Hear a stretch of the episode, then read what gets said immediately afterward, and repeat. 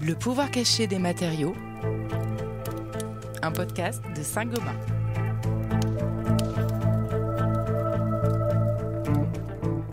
Bonjour à toutes et à tous, je suis ravi de vous retrouver pour ce nouvel épisode de notre série Le pouvoir caché des matériaux. C'est une deuxième saison, nous l'avons intitulée Demain se joue maintenant, et le temps de six podcasts, nous explorons le rôle de l'innovation pour construire un avenir durable. Dans ce deuxième épisode, nous allons donc parler avec nos experts du futur de l'industrie, avec une question centrale pour l'avenir de notre planète. Dans 30 ans, la neutralité carbone aura-t-elle mis toute l'industrie mondiale d'accord? Et pour vous projeter immédiatement dans le sujet, je vous propose de glisser une oreille dans le futur.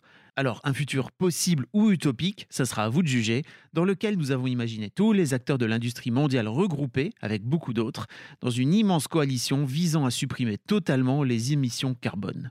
Voici donc un extrait du 23e Conseil annuel de l'industrie mondiale pour la neutralité carbone.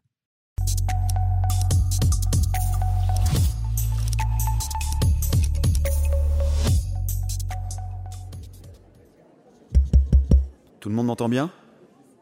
On va pouvoir démarrer. D'abord, bonjour à tous et merci de votre présence pour ce 23e Conseil annuel de l'industrie mondiale pour la neutralité carbone. Sont représentés aujourd'hui l'ensemble des États qui ont ratifié et adopté la grande loi globale pour la neutralité carbone, soit 98,7% des pays du monde. Comme vous le savez, trois nouveaux pays devraient nous rejoindre l'année prochaine, ce qui nous permettra d'atteindre une représentativité mondiale de 99%. Sont également présents les 28 000 délégués locaux, le Conseil universitaire pour la neutralité carbone, les 12 ONG environnementales sélectionnées pour le cycle des trois prochaines années, et bien sûr l'ensemble des filières industrielles mondiales. Je laisse donc la parole à notre secrétaire générale, Eva Hurt. Merci, monsieur le porte-parole. En introduction de cette réunion, il me semble d'abord important de revenir sur le travail accompli. La neutralité carbone mondiale sera sans aucun doute atteinte d'ici 19 mois. Ce miracle environnemental, c'est grâce à vous tous que nous avons pu le réaliser, donc bravo et merci. Merci d'avoir su mettre en commun vos talents, vos savoirs, vos ressources ou vos moyens de production. Merci d'avoir parfois mis de côté l'esprit de compétition inhérent à vos activités. Et merci d'avoir partagé vos bonnes pratiques pour produire de façon à la fois rentable et responsable. Merci d'avoir défriché de nouveaux territoires, d'avoir percé tous ensemble les mystères de l'ingénierie et relevé les plus grands défis organisationnels de tous les temps. J'en profite pour rendre un hommage appuyé à nos délégués locaux qui ont mis toute leur énergie pour accompagner les communes, les PME, les artisans et tous ceux qui composent les tissus économiques des collectivités pour adapter des solutions globales à leurs enjeux souvent très spécifiques. L'un d'entre vous m'a dit un jour que finalement votre mission n'était pas si compliquée pour ceux qui savent faire entrer des carrés dans des ronds. Encore une fois, merci à tous. Merci au nom de notre planète. Merci au nom des citoyens et merci au nom des générations futures. Après ces réjouissances, je vous propose que l'on attaque tout de suite les dossiers qui fâchent. Monsieur le porte-parole, pouvez-vous nous lister les doléances des différentes filières? Oui, alors, euh, nous avons trois dossiers conflictuels à régler aujourd'hui. Dans le secteur de la construction, d'abord, la multinationale Care Building, qui est parvenue à développer des biomatériaux 100% résilients, a mis à la disposition de ses concurrents 20 de ses ingénieurs pour partager leur savoir-faire. Mais il semblerait que la transmission prenne plus de temps que prévu. Care Building demande donc au Conseil une compensation financière pour les mois passés sur cette transmission. Le second dossier concerne le prêt par le groupe de métallurgie Oxyplanet de son usine à Copenhague pour les tests grandeur nature de la nouvelle chaîne de production de la filière. Alors on le sait, la grande coalition globale pour atteindre la neutralité carbone n'est pas encore d'actualité, mais il existe tout de même déjà un certain nombre d'initiatives, de partenariats, de collaborations qui visent à réduire les émissions de l'industrie. Mais au vu de la taille des enjeux et pour de nombreux climatologues, la marche vers la neutralité carbone doit s'accélérer. Et cela devra forcément passer par une refonte radicale des process et des usages, et parfois même des objectifs des industriels. Comment faire donc pour créer ce mouvement global? Comment faire pour embarquer dans un même souffle institutions mondiales, pouvoirs publics locaux, multinationales et PME Et à l'échelle de l'entreprise, comment chaque industrie peut contribuer à emmener tous les acteurs de son écosystème vers de meilleures pratiques, des pratiques plus vertueuses et responsables. C'est cette première question que nous avons abordée avec Emmanuel Hartzner, qui est responsable du développement durable et de la RSE de la BU Mobilité de Saint-Gobain. L'un de ses enjeux au quotidien, développer et promouvoir des pratiques durables dans la chaîne de valeur du transport. Un quart des émissions de CO2 vont venir du transport. Donc quand vous avez, vous avez ça, euh, vous avez déjà des chiffres importants, 25%, 25% c'est beaucoup. Et donc vous partez déjà avec un héritage en vous disant, ah oui, tout de même, je suis un acteur clé. 25%, j'ai pas de doute là-dessus. Et donc j'ai des droits, mais j'ai aussi des responsabilités clés. Voilà. Donc toute mesure que vous allez faire, toute action, tout, rôle que vous allez jouer doit être à la mesure des enjeux. On a vu une conjonction, que ce soit avec nos clients, que ce soit avec les autorités réglementaires, que ce soit avec euh, nos fournisseurs, mais même aussi dans, notre communication interne, un rassemblement autour de ces objectifs. Parce que ça, ça parle à tout le monde. On veut réduire ces émissions de CO2. C'est concret. Après, il y a différents moyens pour pouvoir euh, réduire ou pour pouvoir limiter euh, ces émissions de carbone. Et c'est peut-être là où euh, c'est un objectif qui peut paraître un peu moins tangible à certaines personnes. Parce que tout le monde ne sait pas ce que c'est une compensation, tout le monde ne sait pas ce que c'est aussi une séquestration. Un des premiers pas importants, c'est de développer un langage commun avec ces acteurs pour être sûr qu'on est sur un intérêt commun. Le langage commun, ça permet une grille de lecture et ça permet aussi, selon la maturité de l'acteur, euh, si par exemple on prend un nos fournisseurs, de pouvoir avoir une compréhension des enjeux, une compréhension des outils, une compréhension aussi euh, de l'impact que ça peut avoir. Soit ils sont avec un niveau de maturité suffisamment fort, ils peuvent contribuer directement. La marche pour eux est accessible relativement rapidement. Et donc on va travailler plus sur des programmes collaboratifs, des outils euh, communs. Ah bah voilà, on veut développer un, produit qui va être neutre en carbone vous êtes un composant essentiel. Dites-nous comment votre plan d'action pour développer votre composant essentiel, qui va lui-même être neutre en carbone, va contribuer à notre propre réussite et à votre propre réussite. On peut avoir un, d'autres cas où on a une maturité plus, plus éloignée, je dirais pas forcément plus faible, mais peut-être parce que les moyens ont été différents ou les préoccupations ont été différentes. Ça peut être aussi culturel. Euh, L'Europe pousse beaucoup sur ces sujets-là. D'autres euh, fournisseurs qui sont sur d'autres plaques hein, ont peut-être aussi une approche qui est différente. Il faut respecter leur approche. L'approche réglementaire est aussi différente selon les pays. Et donc, on va travailler avec eux plus pour les amener à maturité, bien euh, se doter les bons outils, se doter la bonne approche, voir avec eux les éléments de collaboration qui sont nécessaires pour eux-mêmes euh, permettre aussi la bonne atteinte de ces objectifs ou la bonne compréhension des enjeux.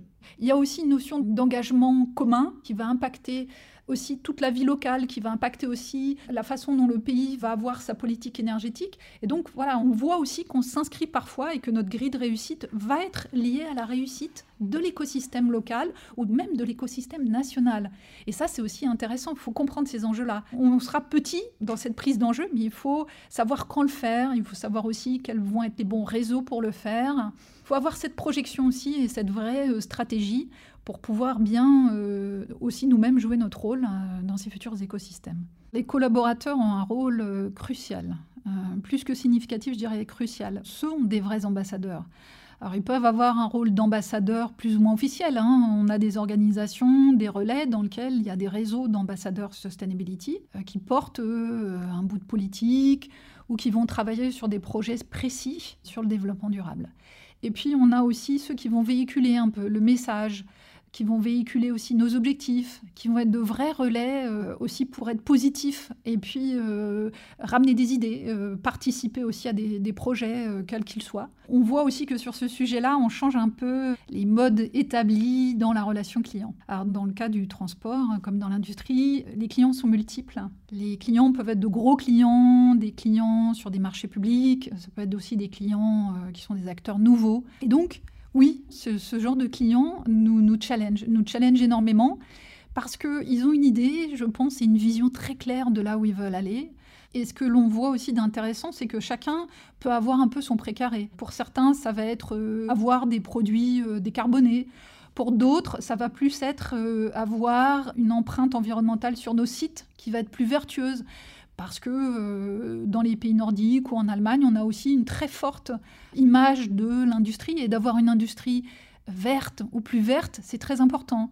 Alors que peut-être sur d'autres pays, comme en France, on va avoir une autre vision, on va avoir une vision peut-être euh, plus euh, sur l'économie circulaire, le recyclage. Et donc, nous aussi, on peut les challenger dans ce sens-là, puisque comme on a cette opportunité d'avoir une vision et de compiler une vision de l'ensemble de ses clients, qui sont variés, qui sont pluriels, qui ont des objectifs différents, qui ont des ambitions différentes. On peut avoir aussi une certaine sagesse aussi, on peut avoir un apport de best practice, on peut avoir aussi une, offre de collaboration, comme on le fait avec nos propres fournisseurs, pour euh, les amener sur des terrains différents ou avoir des approches différentes, ou euh, quelque part aussi développer certains aspects pour les amener aussi à avoir une offre plus complète. Nous venons de le voir, les industriels ont donc une capacité réelle d'influer positivement sur leurs clients, sur leurs fournisseurs, leurs prestataires ou d'autres partenaires. Elles peuvent imposer des standards chiffrés, elles peuvent diffuser leurs bonnes pratiques, elles peuvent accompagner le passage vers des technologies ou des organisations plus responsables. Mais leur collaboration et leur influence peuvent aussi aller bien au-delà de leur chaîne. On voit par exemple de plus en plus d'industriels intégrer des formes de coalitions plus larges avec des acteurs très divers. Cela peut être des villes, des universités, des fédérations, des ONG et même des entreprises concurrentes. La neutralité carbone passera-t-elle par ces grandes coalitions? Et très concrètement, à quoi pourrait-elle ressembler? Nous avons posé la question à Franck Aguerri, qui est enseignant-chercheur à l'école des mines. Parmi ses domaines de recherche, les nouvelles pratiques et organisations en termes d'innovation industrielle et durable. La transition euh, bas carbone n'est pas une question en d'action individuelle ou de sélection du développement d'une nouvelle technologie, mais c'est d'abord un problème d'action collective. Parce qu'il y a de nouvelles solutions à inventer qui n'existent pas aujourd'hui, qu'on ne connaît pas et qui euh, supposent une mobilisation sociale, une acceptabilité sociale. Et pour ça, il faut mobiliser beaucoup d'acteurs. Donc ça, c'est le premier point. Le deuxième, c'est que cela nécessite de nouvelles compétences que les entreprises n'ont pas nécessairement. Si vous passez par exemple de la voiture thermique à la voiture euh, électrique, c'est plus du tout les mêmes compétences. L'électromobilité, c'est d'autres métiers, c'est d'autres questions, donc d'autres infrastructures. Donc il y, a, effectivement toute une série de, compétences à acquérir. Et puis le troisième point, c'est le problème de légitimité sociale. C'est pas un problème technique, la transition. C'est pas seulement, disons, un problème technique, parce qu'il faut aussi changer les comportements, par exemple les comportements des consommateurs. Et puis, il faut également que ces innovations soient acceptables, qu'elles soient, entre guillemets, responsables. Parce que le problème des innovations, entre guillemets, vertes ou écologiques, c'est qu'en fait, elles engendrent des, transferts de pollution. C'est-à-dire qu'il n'existe pas d'innovation qui serait euh, totalement propre. Donc euh, tout ça, ça suppose en fait des discussions pour voir quels sont les choix qui collectivement sont acceptables et acceptés par les groupes concernés il faut imaginer différents types de coalitions. D'abord, on a certainement besoin euh, d'avoir des coalitions ou disons des discussions avec différents acteurs pour euh, discuter de façon critique la stratégie de l'entreprise et sa vision sur le long terme. Donc ça, c'est un niveau assez global. il y a des entreprises qui le font déjà. Il y a des, euh, notamment, il y a ce qu'on appelle des stakeholder committees, excusez-moi cet anglicisme, ou des critical friends.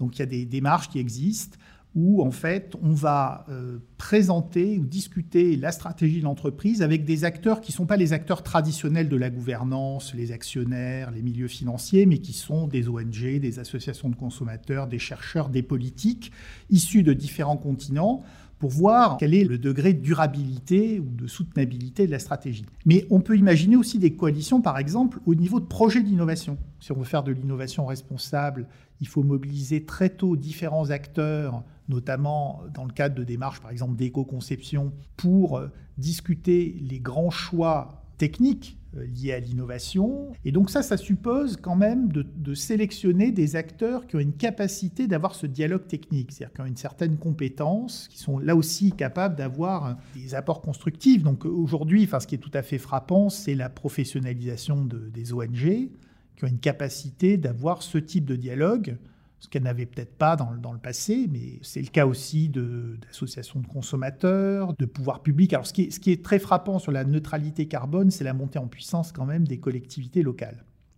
Parce qu'elles ont euh, souvent un agenda, un plan. Prenez la ville de Paris, la maire a annoncé euh, la neutralité carbone en 2050, et la question du coup que se posent les équipes de la ville de Paris, c'est comment on met en œuvre cette stratégie. Et donc, ils ont fait un sorte de diagnostic, ils se sont rendus compte que une grande partie des émissions venaient des entreprises. Et donc, il fallait mettre en œuvre des coalitions, précisément, avec les entreprises pour les associer à la démarche, pour essayer de construire une feuille de route commune allant vers progressivement la neutralité carbone. Ces coalitions semblent donc indispensables pour permettre aux industries de développer des innovations réellement disruptives ou pour sécuriser leur passage à de nouvelles industries.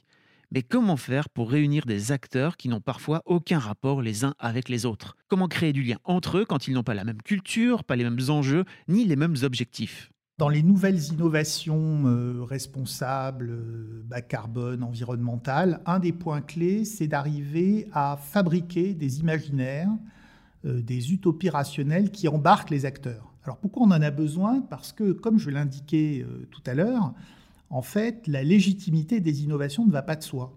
Donc le plus sûr moyen de pouvoir innover, c'est d'arriver à fabriquer une utopie, une utopie, mais qui, a un caractère réaliste. Vous voyez, c'est une forme d'oxymore.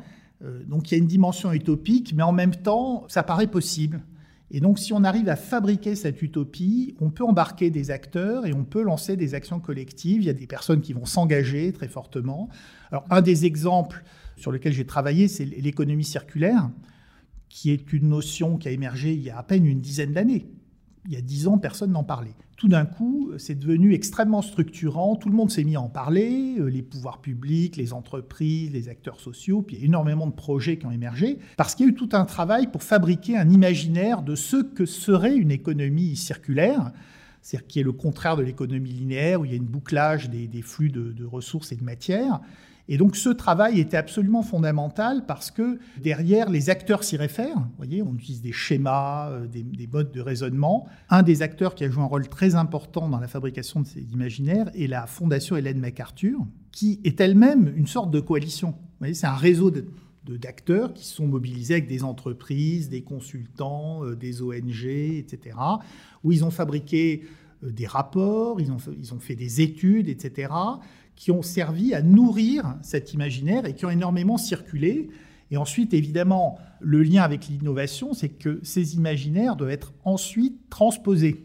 Et donc il y a tout un travail de contextualisation, de traduction dans des projets concrets pour dire, regardez, ça peut avoir une dimension concrète. Par exemple, on peut faire de l'économie circulaire. Euh, en développant euh, de nouvelles démarches de réemploi, de réparation, de recyclage, d'économie de fonctionnalité, etc. Alors oui, la marche vers la neutralité ne peut que passer par l'envie d'avancer ensemble, par la création d'imaginaires, puis de projets communs bien concrets. Mais elle doit aussi, et c'est déjà le cas, être accélérée et parfois même imposée par les puissances publiques. Il existe beaucoup de réglementations en la matière, il y a des accords internationaux comme l'accord de Paris, il y a aussi des réglementations nationales avec par exemple les taxes carbone. Mais ces mesures sont-elles suffisamment fortes et surtout efficaces? Pour comprendre un peu mieux leur impact sur les émissions, nous avons rencontré Antoine de chez le prêtre, qui économiste senior à l'OCDE et qui a dirigé plusieurs rapports sur les réglementations carbone. Quand on fait des analyses empiriques sur le sujet, parce qu'il y a pas mal de taxes carbone qui existent déjà en fait, il y en a une en France, comme vous le savez, il y en a en Suède, il y a d'autres pays qui en ont adopté. Au niveau européen, il y a un marché européen du carbone qui est un peu semblable quand on analyse les effets de ces taxes sur les entreprises, on voit que ça marche très très bien, au sens où ça réduit considérablement les émissions de CO2. La taxe carbone, ce que ça fait, c'est simplement que ça augmente les prix de l'énergie pour les entreprises. Et quand les entreprises font face à un prix de l'énergie plus élevé, bah, elles réfléchissent à des moyens de réduire leur consommation d'énergie. C'est aussi simple que ça. Pour euh, ce qui concerne les pays riches, disons, et même la Chine, qui a un marché du carbone, qui pour l'instant est réservé aux, producteurs d'électricité, mais qui est appelé à s'étendre, euh, partout, en fait, on va voir des augmentations de taxes sur l'énergie fossile, donc du, prix du carbone. Le problème, c'est s'il y a une taxe à un endroit et qu'il n'y en a pas à un autre, ou qu'il y en a euh, à deux endroits, mais avec un niveau différent. Et du coup, ça, ça introduit des différences entre les entreprises dans euh, leurs coûts de production. Et c'est ça le problème des effets des politiques environnementales sur la compétitivité. C'est vraiment des effets qui sont liés aux différences d'ambition des politiques, différences de niveau euh, d'un pays à l'autre. S'il y avait une taxe carbone mondiale, au même niveau partout, ça n'affecterait pas la compétitivité des entreprises. Ce qui compte, c'est vraiment les prix relatifs auxquels les entreprises font face. Et depuis l'accord de Paris, à la décision qui a été prise, qui était le résultat d'un consensus sur le fait que, en fait, on n'avançait pas, que la seule manière euh, de faire en sorte que tous les pays du monde s'accordent à faire quelque chose, c'était de, leur donner la liberté en fait de faire ce qu'ils voulaient. On assiste à une divergence de, politique euh, avec chaque pays qui va à son propre rythme. Mais du coup, cette euh, question des effets sur la compétitivité euh, des entreprises et notamment de l'industrie est devenue encore plus importante. Alors que des mécanismes comme les taxes aux frontières sont imaginés pour compenser les différences de réglementation et les problématiques de compétitivité, les grandes puissances mondiales continuent de se réunir à la recherche d'une voie commune. Mais l'adoption d'un cadre mondial est-elle seulement possible? Peut-on imaginer une réglementation environnementale applicable de façon globale? L'idée d'une réglementation mondiale sur le carbone, moi j'y crois pas, simplement parce que je constate que ça a échoué. La Convention euh, des Nations Unies sur le changement climatique existe depuis 1992.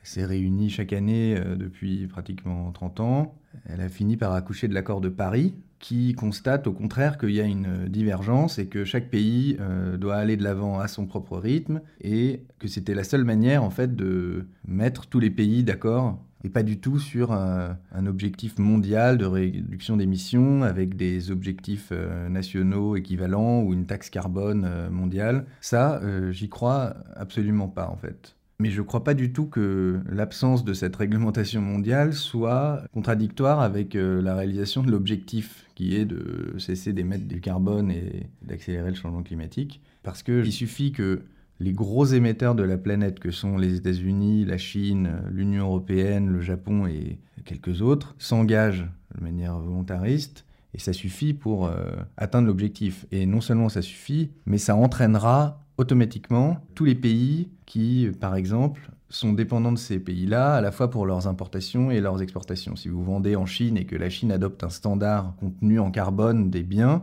toute l'Asie du, Sud-Est euh, est impactée. Je pense même que euh, cette idée de la réglementation mondiale peut même être constituer un frein en fait, parce que euh, en repoussant l'objectif, or ce qu'il faut c'est des actions rapides en fait.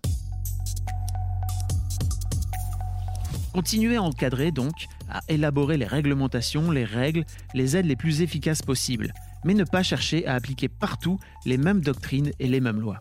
Car dans un monde composé de territoires aux ressources, aux besoins et aux contraintes si diverses et complexes, les solutions que développeront l'industrie mondiale pour atteindre la neutralité carbone ne pourront être que multilocales, c'est-à-dire adaptées à chacun de ces territoires. C'est la fin de cet épisode. Merci à nos trois experts, Emmanuel Hartzner, Franck Aguerry et Antoine de chez le Prêtre, pour leurs idées et leurs réflexions. Je vous donne rendez-vous la semaine prochaine pour parler d'un autre enjeu d'avenir. Pour continuer à vendre en 2030, faudra-t-il être transparent et irréprochable?